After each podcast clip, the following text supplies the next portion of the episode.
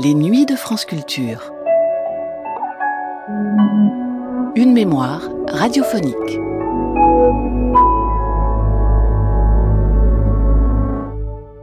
En 1978, dans Des choses cachées depuis la fondation du monde, René Girard approfondissait la théorie qu'il avait développée dans La violence et le sacré en 1972 en montrant comment il trouvait dans la Bible la confirmation de l'hypothèse qu'il avançait.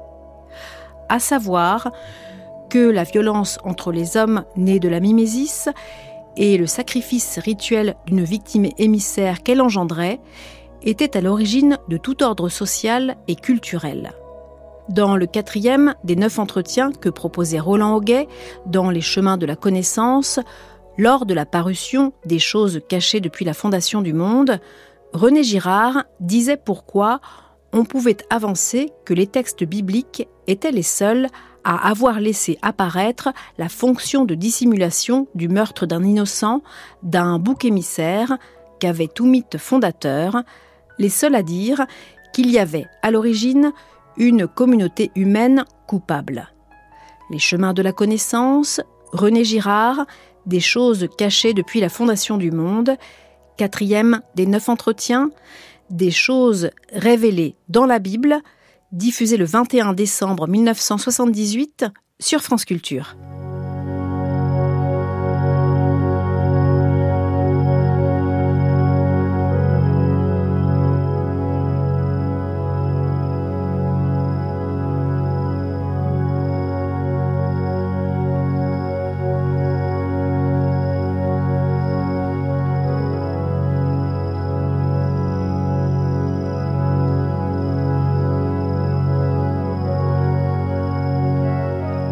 René Girard, quel rapport y a-t-il entre le mythe et l'esprit biblique?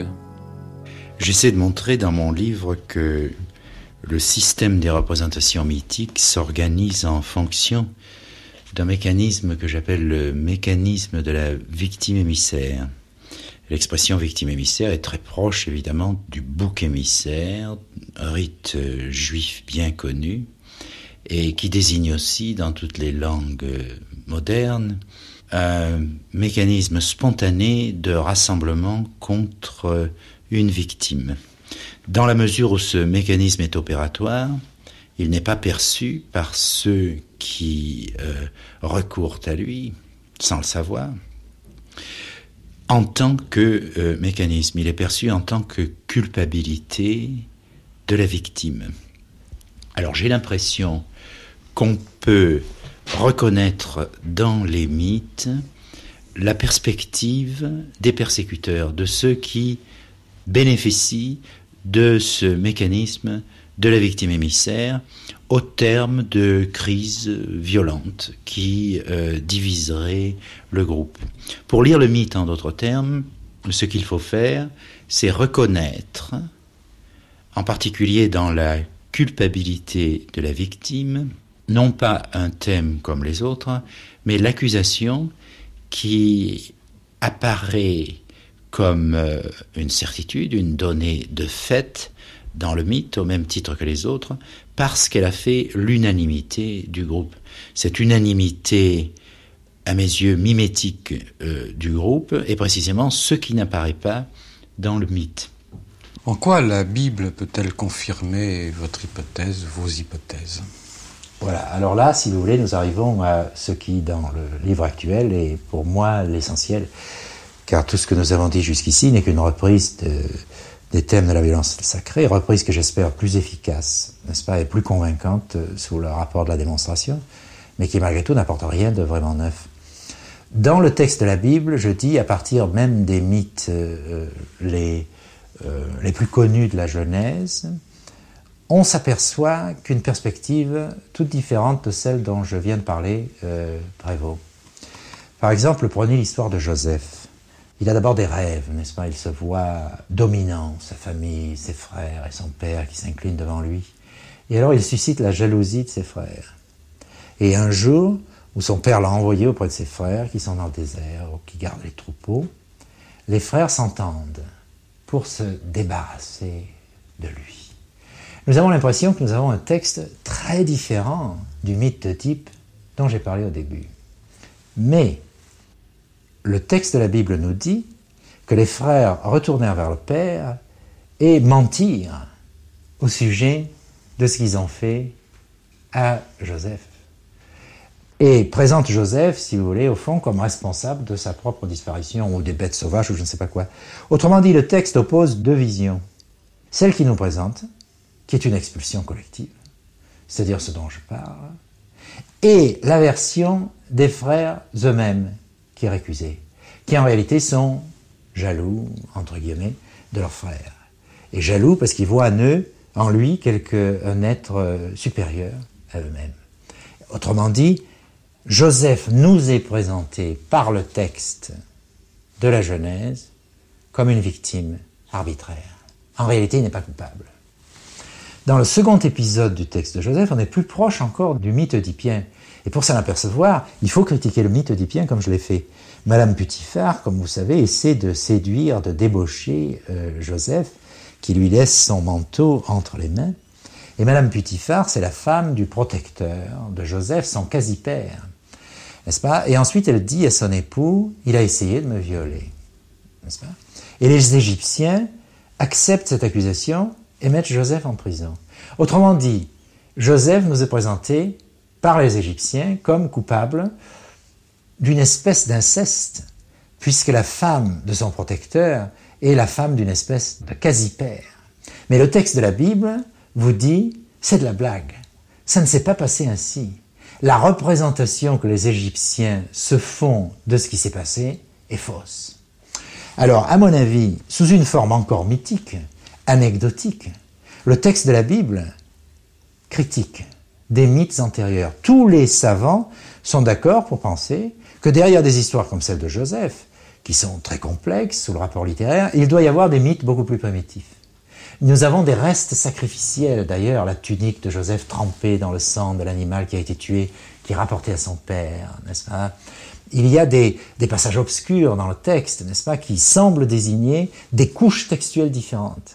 Mais la nature de l'inspiration biblique, à mon avis, est très visible dans ce texte. Elle consiste à refaire de la victime, qui n'est pas considérée ni comme un démon, ni comme un dieu, une victime, une victime innocente, un homme comme vous et moi. C'est-à-dire, au fond, euh, je vois là la tendance opposée à celle du mythe. Si vous prenez par exemple la façon dont les philosophes grecs s'expliquent sur la mythologie, euh, Platon dans la République, lorsqu'il dit qu'il ne faut pas apprendre aux enfants ces histoires abominables de Chronos, etc., euh, qui mange ses propres enfants, etc., tout ça, ça doit être faux. Mais il ne cherche pas à lire ce qui pourrait se trouver derrière ces mythes.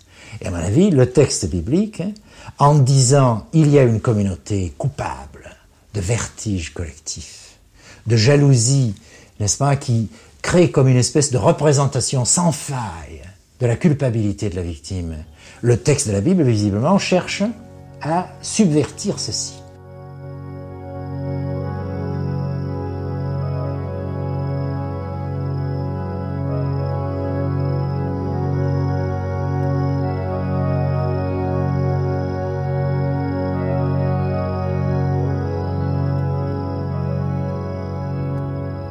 Dans la Bible, même dans les textes les plus archaïques, dont on peut dire qu'ils restent en partie mythiques, cette unanimité persécutrice contre le héros mythique apparaît.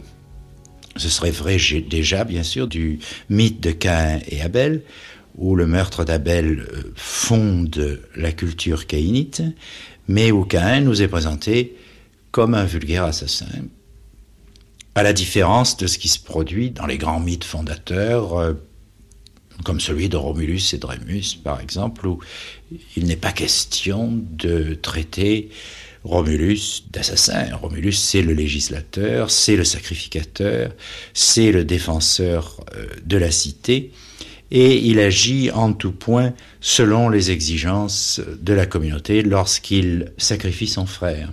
Ici, on pourrait faire appel à des quantités de formules euh, antiques, par exemple à celle d'Euripide qui dit que euh, vivre en communauté, euh, être une communauté, ce n'est pas seulement aimer ensemble, mais c'est haïr ensemble certaines choses. On trouverait des quantités de formules qui sont évocatrices de ce dont je parle, mais qui ne vont jamais comme la Bible dans le sens d'une véritable mise à jour du mécanisme de la victime émissaire. Il me semble que chez les prophètes, par exemple, c'est ce mécanisme qui commence à apparaître. Alors si vous regardez les psaumes dits pénitentiels, vous verrez que c'est toujours la victime qui parle et la victime entourée de persécuteurs. Si vous regardez le livre de Job, vous voyez que Job, abandonné de tous, privé de tous ses biens et entouré de ses amis, met en question la validité du jugement qui semble le condamner. Et ces trois ou quatre amis répètent au contraire constamment cette même affirmation qui est l'affirmation de toutes les religions non bibliques. Si tu es condamné, si tu es malheureux, si tu souffres, si tu es abandonné de tous, c'est certainement que tu le mérites, car Dieu n'agirait pas ainsi s'il n'en était pas ainsi. Alors l'important dans le livre de Job me paraît être non pas le début euh, vaguement théologique et anecdotique sur les rapports entre Satan et Dieu, ou la fin sur Léviathan et Béhémoth, qu'il s'agisse ou non de l'hippopotame et de la baleine, mais ce texte où Job met en cause la notion d'une divinité qui condamnerait les victimes et ceux qui souffrent. Et c'est finalement le point de vue de Job qui est justifié par la divinité. Donc on a dans le texte une espèce d'hésitation entre des conceptions de la divinité très diverses, mais un mouvement qui va toujours vers la mise en question de euh, euh, la validité du jugement qui condamne la victime. La Bible dit en somme la victime n'est pas coupable. La Bible dit la victime de la société où la société est toujours fondée sur des victimes qui ne sont euh, pas coupables, ou dont la culpabilité n'est jamais qu'un masque d'une impuissance des hommes à s'unir sans victime.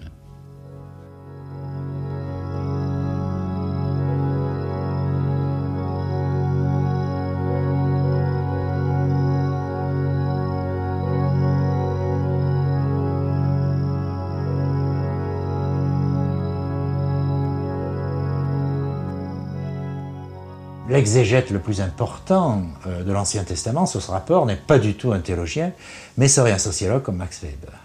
Max Weber a dit il y a dans la Bible quelque chose de tout à fait remarquable, c'est que la Bible, l'Ancien Testament est toujours du côté des victimes. Et il a donné une interprétation influencée au fond par Nietzsche. Il a dit pourquoi la Bible est-elle du côté des victimes? Parce que euh, le peuple hébreu a eu des malheurs historiques extraordinaires, n'a jamais réussi. Et je vois là, si vous voulez, la, la vanité, n'est-ce pas, d'une certaine façon, de, du monde bismarckien, n'est-ce pas, de cette autosatisfaction, qui au fond voit dans le succès historique la source de la vision la plus objective des choses. Le fait que la Bible se situe du côté de la victime est toujours perçu dans l'optique d'une espèce de ressentiment nietzschéen, et Max Weber est incapable que peut-être la Bible, là, se dirige vers l'essence même du mythe, c'est-à-dire vers ce mécanisme de la représentation dont je voudrais euh, parler. C'est-à-dire qu'une fois de plus, Max Weber, le sociologue, voit entre le savoir et la morale cette séparation absolue. Nietzsche, d'ailleurs, qui a influencé Max Weber, serait sans doute le représentant numéro un de, cette attitude moderne, n'est-ce pas Qui ne voit qu'ethnocentrisme ou euh, mensonge dans une prise de parti pour la victime, la morale des esclaves, au sujet de la Bible et du christianisme, etc. La Bible dit en somme, le mythe est faux, mais elle ne dit pas pourquoi il est faux. Elle ne dit pas exactement pourquoi il est faux, mais elle prend toujours, si vous prenez les grands psaumes dits pénitentiels, vous verrez que la position fondamentale du sujet qui parle dans ces psaumes, c'est celui qui est entouré d'ennemis et qui est victime d'une persécution collective. D'ailleurs, très analogue à ce qu'on trouve chez des prophètes comme Jérémie. Si vous prenez Job, n'est-ce pas? L'histoire de Job, au fond, c'est la même chose. Job perd tous ses biens, est persécuté, n'est-ce pas Et tout ça. Au début, nous avons une vague histoire euh, assez fantaisiste sur Satan, etc. Mais l'essentiel du texte, ce sont les amis de Job qui lui disent si tu souffres, si tu es victime de tous, même de ta femme, des enfants qui jettent des pierres contre toi, c'est que tu dois être coupable. n'est-ce pas? Dieu est contre toi. Parce que Dieu est du côté de la communauté, contre les victimes. Et alors la protestation de Job, le, côté proprement judaïque du texte, c'est que Job n'en démord pas. Il dit c'est pas vrai. Et à la fin, la fin est très confuse aussi, mais Dieu dit Job a raison. N'est-ce pas? C'est-à-dire, d'une certaine façon, le Dieu violent prend parti contre lui-même. N'est-ce pas? Et on voit que se prépare l'annonce d'un autre type de divinité. Le texte est extrêmement confus, mais essentiellement, il est la réfutation des amis de Job. Pas? Et ces amis de Job font cercle autour de lui, cercle persécuteur. Et qui n'est plus persécuteur physiquement cette fois, mais par le langage. L'insuccès, c'est le mal. Vous voyez à quel point on est près de tous les grands thèmes modernes, n'est-ce pas? Et que des textes comme Job aujourd'hui, euh, si vous voulez, que personne ne lit au fond, n'est-ce pas? À mon avis, sont des, même sur le plan psychique, pour l'homme moderne en proie à la concurrence frénétique de notre univers, sont, des ressources beaucoup plus réelles que toute la mythologie grecque, que tous les textes, n'est-ce pas, dont on fait le moteur principal du savoir dans euh, le psychisme actuel avec la psychanalyse.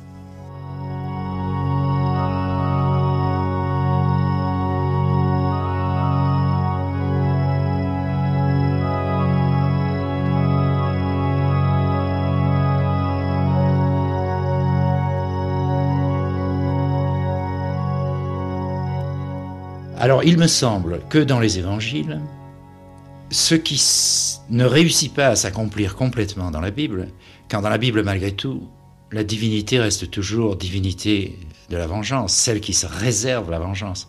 Si on regarde les expressions bibliques, euh, les expressions vétérotestamentaires de la violence divine, on s'aperçoit qu'elles sont déjà, qu'elles se meuvent toutes en direction d'une euh, séparation de la divinité et de la violence, Dieu dit toujours euh, Je les livrerai à leur propre vengeance, je verserai sur eux leur méchanceté, n'est-ce pas?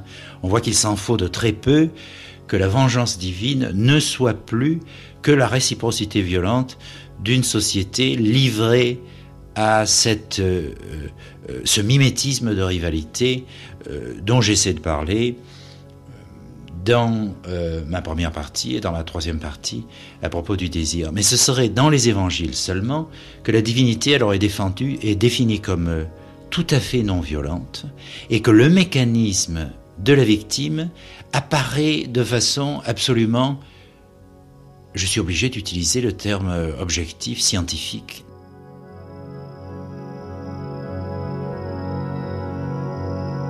Vous venez d'entendre des choses révélées dans la Bible, le quatrième des neuf volets de la série de chemins de la connaissance que Roland Auguet consacrait au livre de René Girard, Des choses cachées depuis la fondation du monde.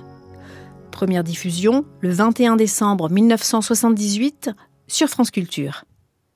À suivre.